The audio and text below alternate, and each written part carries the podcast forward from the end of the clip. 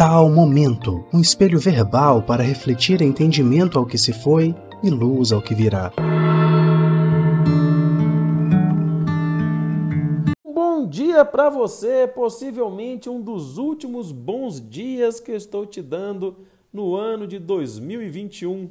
É uma alegria muito grande nós iniciarmos mais uma semana nos reencontrando aqui no nosso tal momento, este instante nosso de tentar clarear um pouco da nossa caminhada, descobrindo aquilo que nós fizemos de forma inconsciente e, quem sabe, projetar um pouco de luz nos próximos passos, nas próximas pedras do caminho, para que a nossa caminhada consiga ser um pouco mais leve, que consigamos antecipar, quem sabe, alguns passos, prever alguma coisa do que possa vir e criar estratégias que vão facilitar a nossa vida. É uma alegria muito grande estarmos aqui neste encontro e com expectativas de um ano novo, com possibilidades de continuar projetos já iniciados. E isso aqui já é uma dica do caminho que nós vamos passar no nosso podcast de hoje, que o nosso tema será o grande Sísifo. Não sei se você já ouviu esse nome, é um personagem da mitologia grega né, trabalhado inclusive pelo filósofo Albert Camus em 1941, que ele traz o mito do Sísifo aplicado aos tempos modernos. Né? E a gente vai discorrer em torno disso para falar de um hábito que nós criamos nos réveillons, nas passagens de ano, ao desejar feliz ano novo, ao desejar um feliz 2022, que é o que nós vamos desejar, nós viemos reforçando um hábito, um comportamento que é de recomeços. Nós desejamos sempre para as pessoas não só um bom começo de ano, mas sempre um bom recomeço. Já percebeu isso? Né? Nós sempre estamos desejando que as pessoas recomecem coisas ou que elas comecem coisas novas, sempre começando atividades novas. E como para nós da programação neurolinguística, as palavras têm representações dentro da nossa mente inconsciente e consciente também, e essas representações muitas vezes direcionam o nosso comportamento. Nós vamos falar dessa repetição comportamental de desejar novos começos ou recomeços para as pessoas no Réveillon. E por que a gente está falando, inclusive, do peso das palavras, né? Porque o Sísifo da mitologia grega, é a imagem, né, a sua história, o que é? O Sísifo foi um, talvez dos, dos humanos mais inteligentes que houve da sua época, tão inteligente e sagaz que enganou a morte por duas vezes.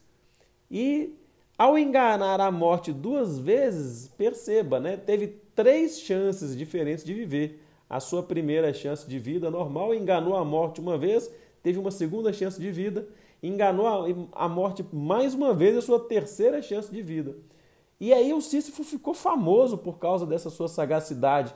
No entanto, causou tanto rebuliço entre os deuses que ao morrer efetivamente sofreu uma condenação. A condenação de Sísifo foi carregar uma pedra de mármore subindo com ela num, num morro e ao chegar próximo do topo do morro, por uma força irresistível, essa pedra de mármore cai, voltando lá no começo, e o Sísifo é constrangido a descer o morro de novo, pegar aquela pedra de mármore e subir morro acima com ela. E a sua condenação é fazer isso pela eternidade. Então, o mito do Sísifo é essa, é esse eterno recomeço fazendo esforços gigantescos que não chegam a lugar nenhum. Então, o Albert Camus, em 1941, ele faz esta. É, ele desenvolve né, um estudo em torno do mito de Sísifo, que é o, a, a capacidade né, de colocar o ser humano em torno de esforços gigantescos, hercúleos, é, em atividades que não resultarão em nada. E nós vamos acostumando a fazer isso. E hoje, e olha que, né, trazendo dos, de 1941 para o ano de 2021, nós vamos encontrar depois de tantos anos, um reforço ainda mais intenso dessa capacidade, aonde nós somos constrangidos a fazer esforços imensos de desenvolvimentos assim, né, profissional. Hoje isso já está até no campo pessoal, é, com a situação das ah, buscas de autoconhecimento ou de positivismo tóxico que a gente exige, é, que a gente percebe que exige-se hoje do ser humano, em esforços grandes, imensos, é, mas com pouca efetividade.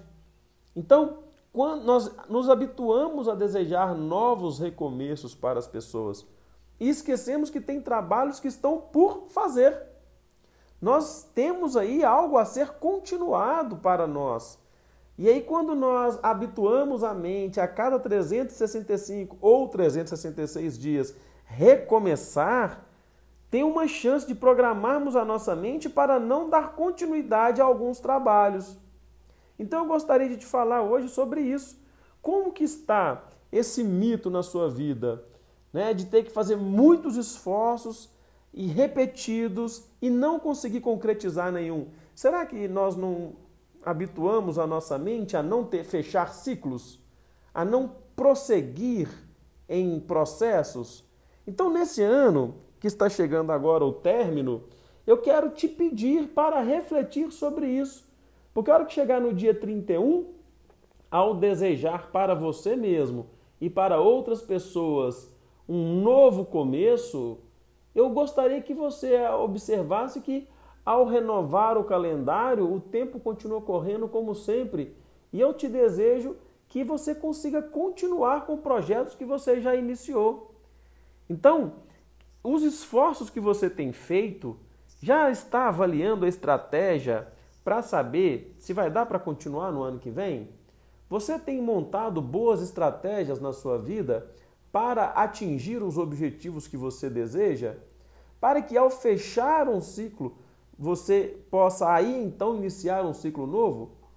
Para que você esteja atento para desejar iniciar um novo ciclo ao fechar um.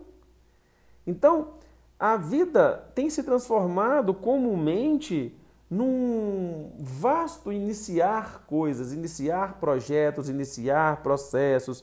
Né? A palavra projeto, então, ela tem sido desgastada né? por pessoas que não estão conseguindo dar continuidade na própria vida. Então, estão o tempo todo iniciando projetos. Ah, e a gente sabe o quanto é difícil você dar continuidade a projetos que você iniciou. Gente, a coisa mais fácil que tem no mundo é começar um projeto. A segunda coisa mais fácil é encerrar um projeto. Agora, entre um e outro, uma dificuldade que nós compreendemos é dar continuidade a projetos longos, médio e longo prazo estruturas né, que vão dar condições de concretizarmos coisas que vão sustentar a nossa vida por mais tempo. Então eu gostaria que você pudesse refletir quantos projetos você iniciou em 2021. Quantos projetos aí nesse processo pandêmico, dos quais você ficou pensando que poderia dar certo ou não, quantos deles você iniciou? E quantos deles ficaram no meio do caminho? Quantos desses projetos nem saíram dos planos e você foi dando novos começos em ati outras atividades? Então, vamos refletir como nós estamos programando a nossa mente para dar continuidade às coisas que nós estamos desejando.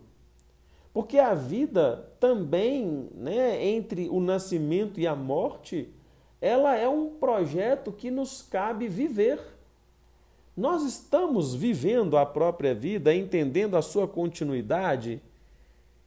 Como estamos lidando com as estratégias para alcançar objetivos? E quais que estão sendo os nossos objetivos em se tratando de viver uma vida que você considera boa, que você considera uma vida feliz?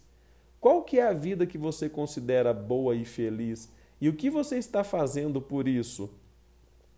E aí nós encontramos hoje, é, dentro do positivismo tóxico, dentro dessa falsa busca, né? não vou falar que a, não é a busca não é falsa, não. A busca é verdadeira, deixa eu corrigir. A busca é verdadeira, mas existem falsas técnicas, falsos caminhos para o autoconhecimento ou o autodesenvolvimento. Pessoas querem atingir excelência, querem atingir alta performance com mínimos esforços, com mínimos, é com técnicas pobres e querem alcançar altos objetivos. Então é importante entender que nós carecemos de tempo e dedicação para atingir o que nós chamamos de excelência, de alta performance, de alto desenvolvimento. Essas coisas não são construídas com é, poucas horas de dedicação. Eu estou falando isso porque, enquanto terapeuta, nós recebemos aqui no consultório as pessoas, em sua grande maioria, chegam com demandas, com dramas e traumas profundos e já chegam perguntando assim: quantas sessões eu vou precisar para resolver esse problema? Quantas sessões de hipnose ou quantas sessões de PNL são necessárias?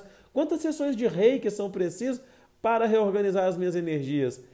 Em desequilíbrios que foram projetados por anos.